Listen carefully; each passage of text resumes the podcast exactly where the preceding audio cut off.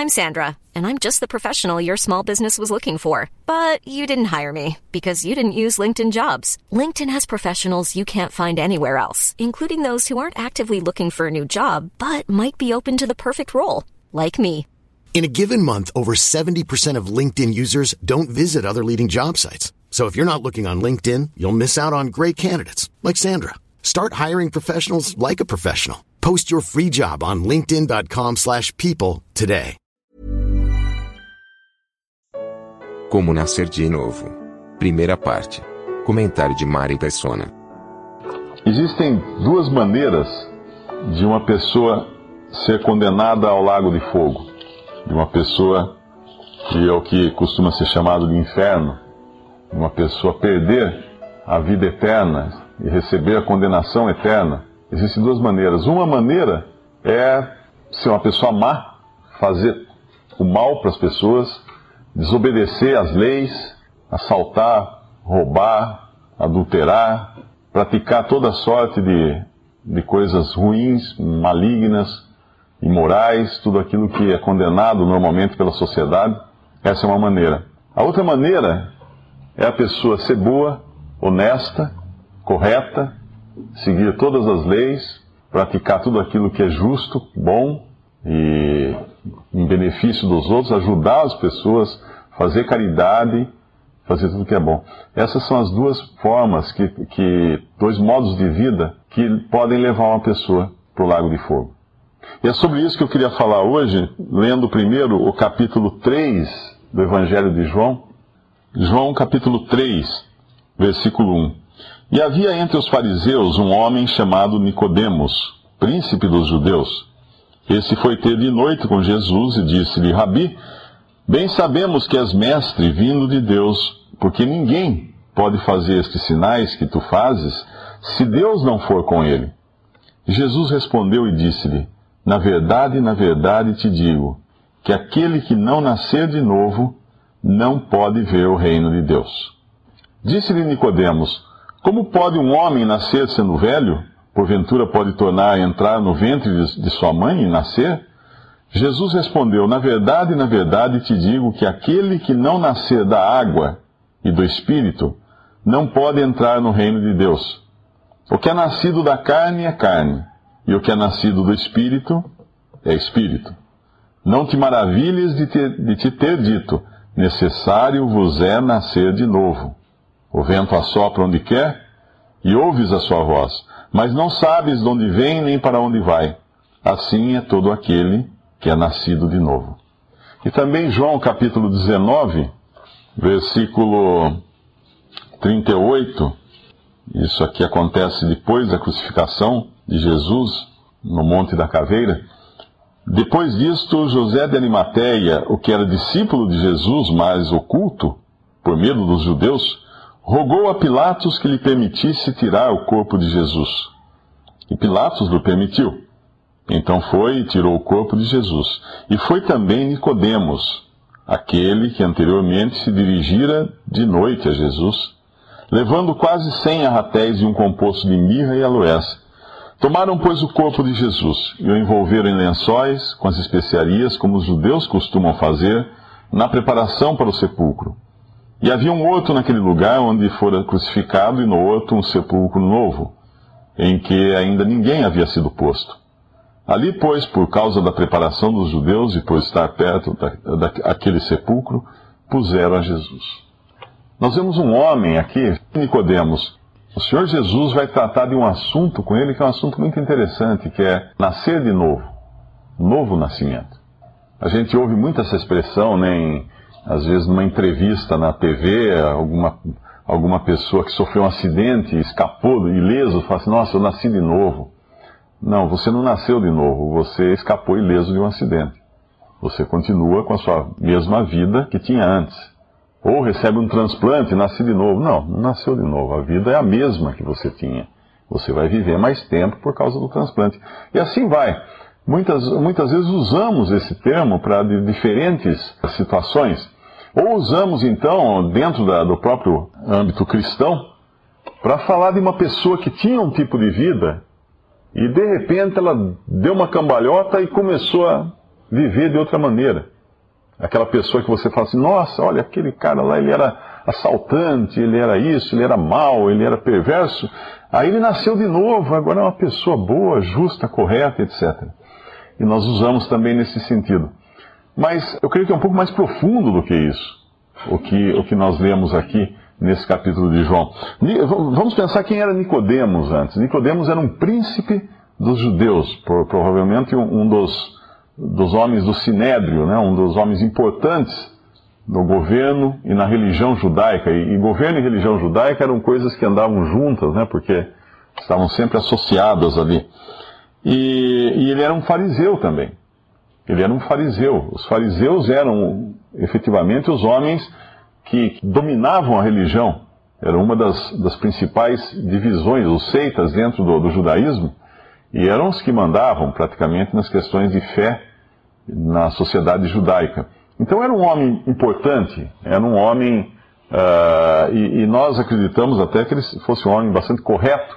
Né? Ele, ele vai conversar com Jesus à noite. Isso é um indício de que ele tinha medo, porque aquele era um homem que veio da Galileia, que ninguém sabia quem era, era, era um filho de um carpinteiro, não tinha formação nenhuma, não tinha formação em religiosa, não era nobre, não era um fariseu, não era ninguém, era um homem comum, que agora estava causando um furor ali na, na terra de Israel, uh, fazendo muitos milagres, muitos, muitas coisas maravilhosas, e fazendo afirmações até controversas para aquele povo, porque ele se dizia igual a Deus, dizendo-se filho de Deus, ele fazia-se assim igual a Deus, e ele era acusado disso e era proclamado também como rei dos judeus.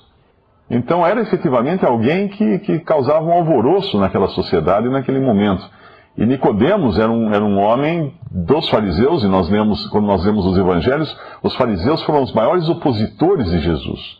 Não foram os bandidos, não foram os ladrões, os corruptos da, da época, os publicanos, os coletores de impostos, que se opuseram a Jesus, foram os fariseus. Os fariseus os fariseus. E, e ele também nunca tratou mal as prostitutas, os ladrões, ele, ele, ele, tratou duramente os fariseus, que eram os religiosos, que eram os homens corretos, que eram aqueles que, que procuravam guardar a lei e faziam que as pessoas guardavam a lei e colocavam fardos pesados até nas pessoas para que elas guardassem a lei.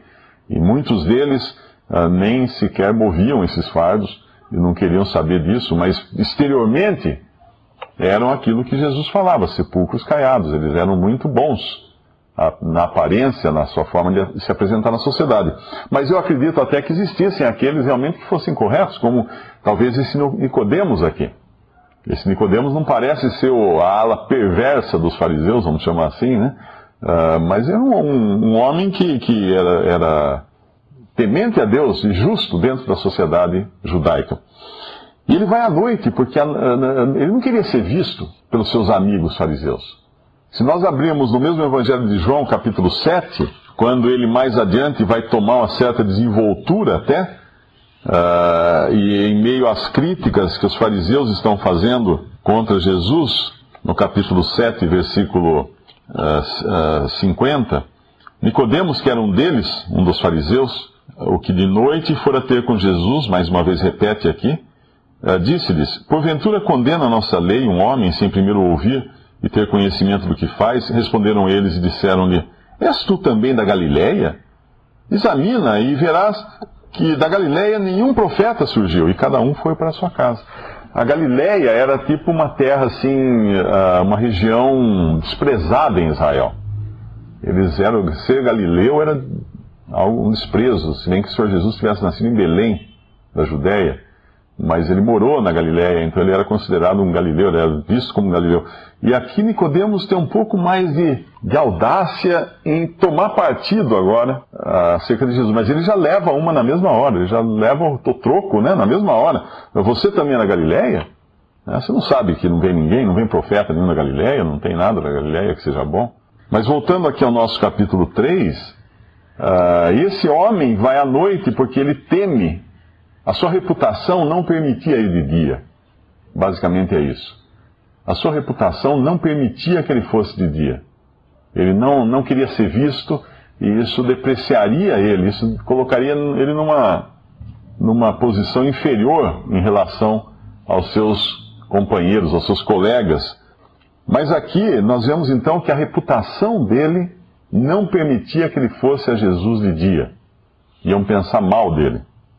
E, mas uma, um outro detalhe que acontece é que ele de repente chama esse carpinteiro de mestre, de rabi. E rabi era, um, era, um, era uma posição elevada no judaísmo. Não era todo mundo que era um rabi. Mas ele chama o Senhor Jesus de rabi, de mestre. E, e com isso reconhece que há alguma coisa nele que é diferente. Algo chamou atenção. No versículo 2, Rabi, bem sabemos que és mestre vindo de Deus. Porque ninguém pode fazer esses sinais que tu fazes se Deus não for com ele. E realmente Nicodemos está aqui reconhecendo uma característica do povo judeu, que mais à frente nós, nós, nós lemos em 1 Coríntios, que os judeus pedem sinal e os gregos buscam sabedoria. Mas Deus, para falar com os judeus, Deus sempre usou sinais, milagres, coisas maravilhosas, porque era isso que eles, eles esperavam. Eles, eles, eram muito práticos na, na, nas coisas, eles queriam ver a coisa.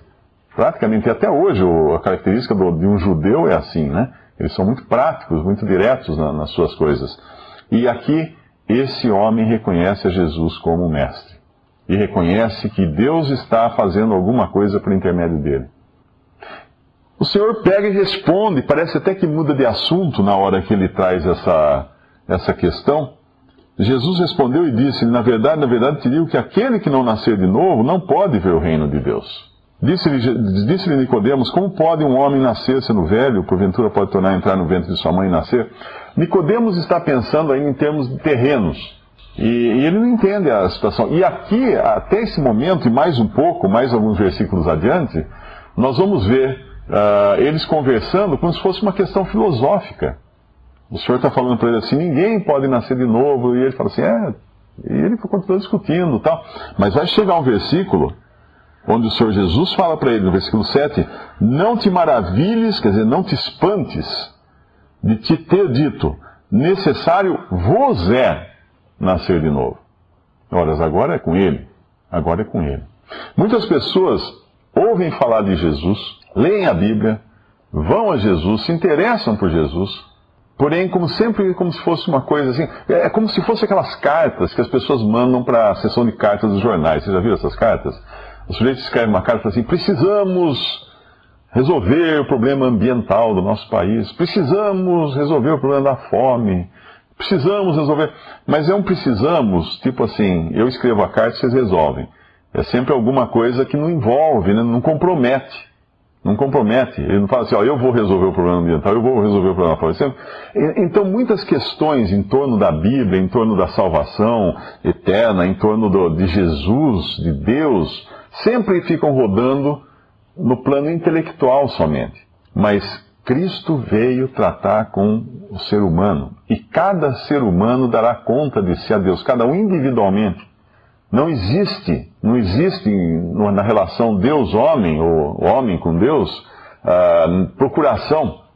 Ninguém vai poder falar assim, não, eu, eu, eu sou representado aqui pelo padre da minha paróquia, ou pelo pastor da minha igreja. Não, não existe isso. Não existe. Cada ser humano tem a sua responsabilidade para com Deus. Por isso o Senhor Jesus agora vai direto no coração dele e fala: necessário vos é nascer de novo, você nascer de novo. E não, não se espante com isso que eu estou dizendo. Não se espante, necessário é você nascer de novo. Mas vamos pensar, Nicodemos não era um cara religioso, correto, eh, justo, com uma reputação a zelar? Era, claro. Mas o que o Senhor está falando para ele é o seguinte: nada disso vale. Nicodemos, a sua religião não serve, não vai fazer nada. A sua, as suas boas obras, zero. A sua justiça, a sua reputação, nada disso tem importância para você poder ver o reino de Deus. Nada disso tem importância na sua salvação. Você terá que partir do zero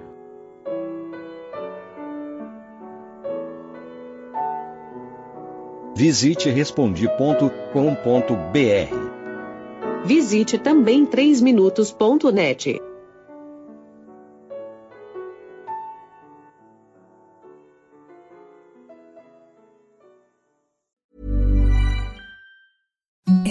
the softest sheets you've ever felt. Now imagine them getting even softer over time. That's what you'll feel with Bowl and Branch's organic cotton sheets. In a recent customer survey, 96% replied that Bowl and Branch sheets get softer with every wash. Start getting your best night's sleep in these sheets that get softer and softer for years to come. Try their sheets with a 30-night guarantee. Plus, get 15% off your first order at bowlandbranch.com. Code BUTTERY. Exclusions apply. See site for details.